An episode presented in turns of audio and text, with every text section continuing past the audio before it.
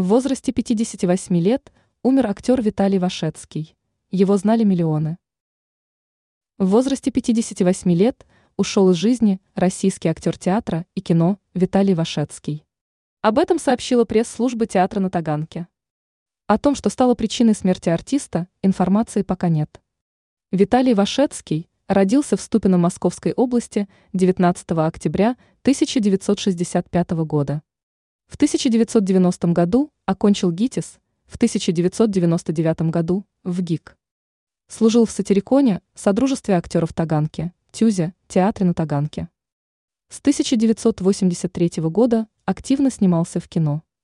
На его счету более 90 работ, среди которых фильмы «Бой с тенью», «ДМБ», «Вирус», «След», сделано в СССР.